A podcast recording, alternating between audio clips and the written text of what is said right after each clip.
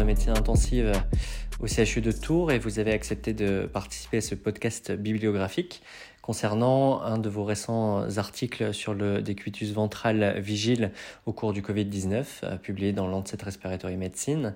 Euh, notre première question est quel était euh, le type d'étude et en quoi consiste notamment une métatrial Merci beaucoup de m'inviter pour enregistrer ce podcast. Et donc la réponse à la première question, eh bien c'est un type d'étude original qui à ma connaissance n'avait jamais été mise en œuvre auparavant. Techniquement en fait il s'agit d'une méta-analyse prospective. C'est habituellement on fait des méta-analyses rétrospectives, on termine les études puis on met euh, les données en commun et là c'est une méta-analyse sur données individuelles mais qui sont mises en commun de façon prospective. Et en fait comment ça s'est passé? Eh bien au cours de la première vague euh, quand dans le on a commencé à s'intéresser à la technique euh, du décubitus ventral chez les patients non intubés, eh bien, il y avait un certain nombre d'initiatives euh, similaires d'études cliniques qui étaient lancées euh, dans le monde. Et vous savez qu'on peut retrouver l'ensemble des essais thérapeutiques débutés sur le site clinicaltrial.gov. Et donc, j'ai fait la démarche avec Jonathan Perez, chef de clinique dans le service à ce moment-là, de contacter l'ensemble de ces équipes qui débutaient des études sur euh, le décubitus ventral chez les patients non intubés. On a eu un financement au PHRC interrégional euh, pour l'étude en France et puis on a comme ça pu contacter des équipes de recherche aux États-Unis, au Canada, au Mexique, en Irlande, en Espagne et, donc avec la France, ça faisait six pays qui euh, potentiellement pouvaient mettre les données en commun de façon prospective. Alors on a eu des réunions euh, Zoom mensuelles, on a d'abord harmonisé les critères d'inclusion pour que tous les essais aient quasiment les mêmes euh, critères d'inclusion à quelques détails près, et puis on a harmonisé euh, l'intervention pour à nouveau avoir des essais les plus proches possibles. Et puis on a décidé d'un plan d'analyse en commun, on a décidé de publier en commun les résultats, tout ça ça a été décidé de façon prospective euh, avant l'inclusion euh, des patients. Et dans le plan d'analyse statistique, eh bien, on avait des analyses intermédiaires tous les 200 patients sur les données agrégées de l'ensemble des essais euh, conduits dans les six pays. Donc à chaque fois qu'il y avait 200 patients inclus au global, on faisait une analyse intermédiaire et on avait des critères d'arrêt pour efficacité et futilité, comme c'est habituellement le cas dans, dans des études randomisées et l'essai a été arrêté euh, le méta-essai a été arrêté euh, quelques mois plus tard euh, lorsque une des règles préétablies d'efficacité a été franchie. Donc Qu'est-ce qu'un métatrial euh, Voilà, techniquement, j'ai expliqué un petit peu ce que c'est. C'est surtout quelque chose qui est fondé sur la confiance, sur la collaboration entre des cliniciens, euh, chercheurs euh, à travers le monde. C'est une aventure humaine, professionnelle assez exceptionnelle qui a été permis probablement en partie par la situation particulière de la pandémie, mais ça a vraiment permis de mettre de façon prospective en commun les données, d'avoir un effort collectif pour répondre à la question de l'intérêt du DV euh, chez les patients non intubés euh, de façon, euh, je, je, pense, très efficace, efficiente, pour avoir une réponse très rapide et plutôt que des initiatives, entre guillemets, chacun dans son coin, montant son étude, là on a essayé voilà, de faire tous ensemble pour faire un peu mieux et un peu plus rapide. Quelle a été du coup l'intervention menée dans cette étude et comment étaient recrutés les patients?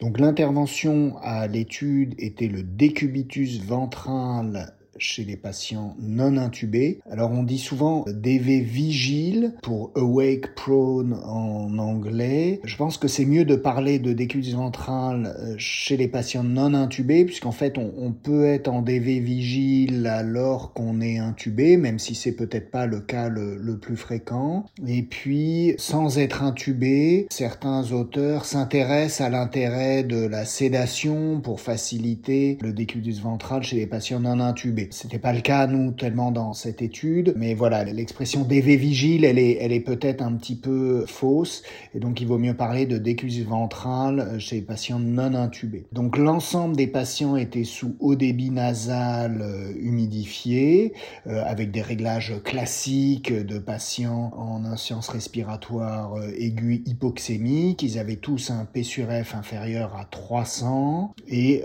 donc une pneumonie grave à Covid-19.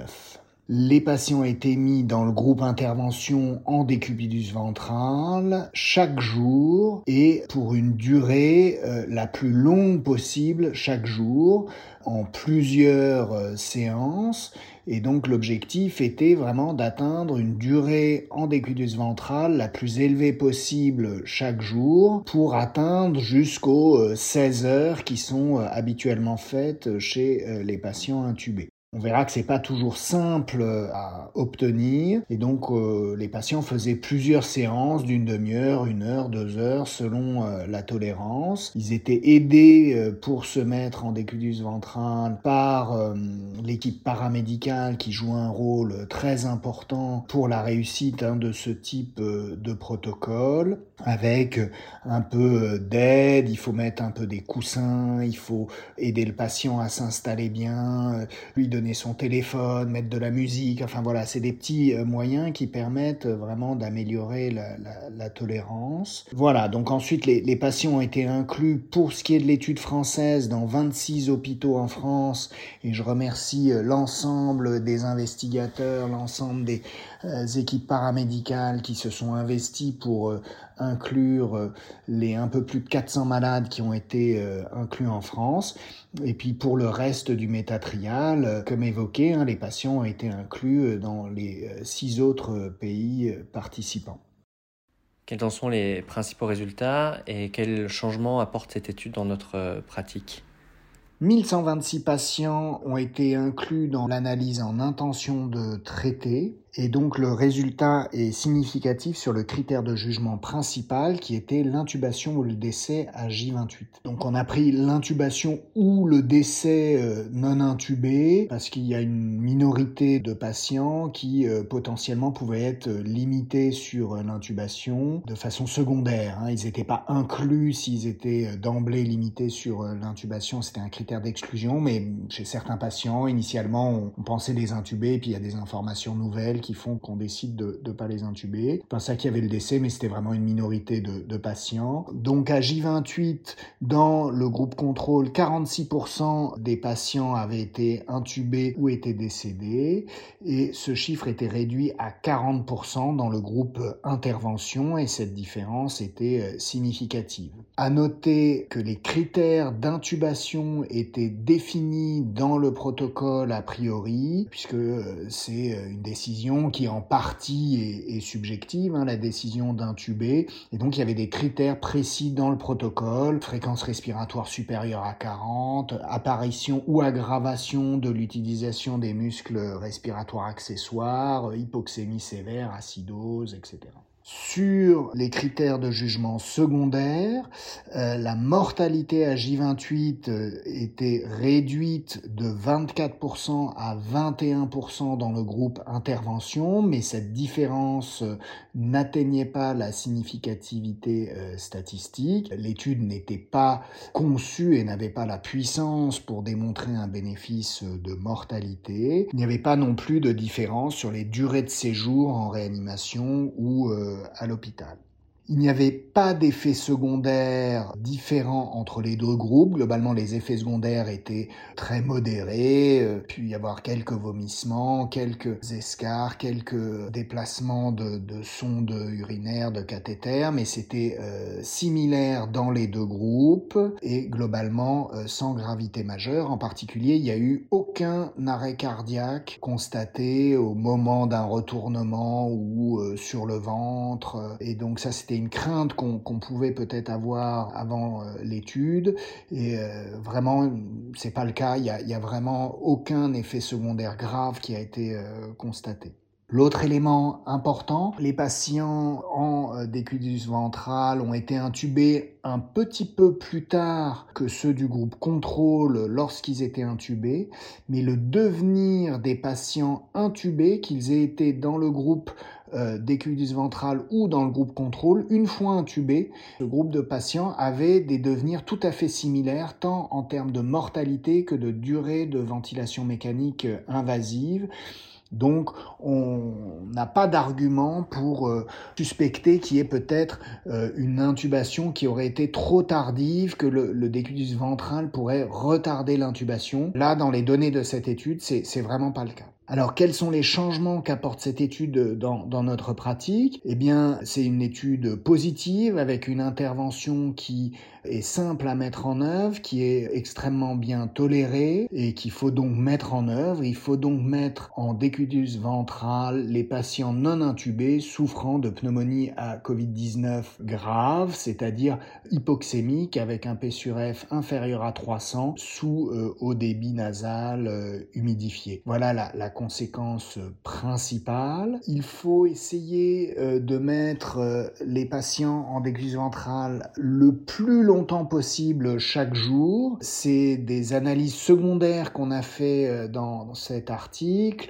et on, a des arguments pour penser qu'il faut essayer de tendre vers une durée en décutus ventral supérieure à 8 heures par jour pour maximiser le bénéfice qu'on peut en attendre. Donc voilà, la conséquence pratique, c'est qu'il faut essayer de mettre 8 heures par jour les patients euh, souffrant de pneumonie euh, grave à Covid-19 euh, sur le ventre, parce que ça permet d'éviter leur intubation.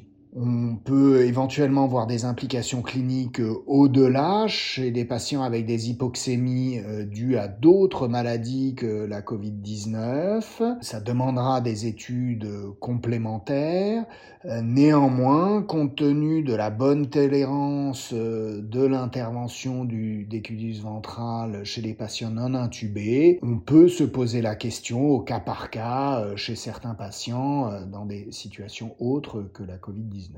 Voilà, je vous remercie de m'avoir invité pour ce podcast et je suis euh, à disposition euh, par email pour euh, toute question sur le sujet du décubitus ventral chez les patients non intubés. Merci beaucoup.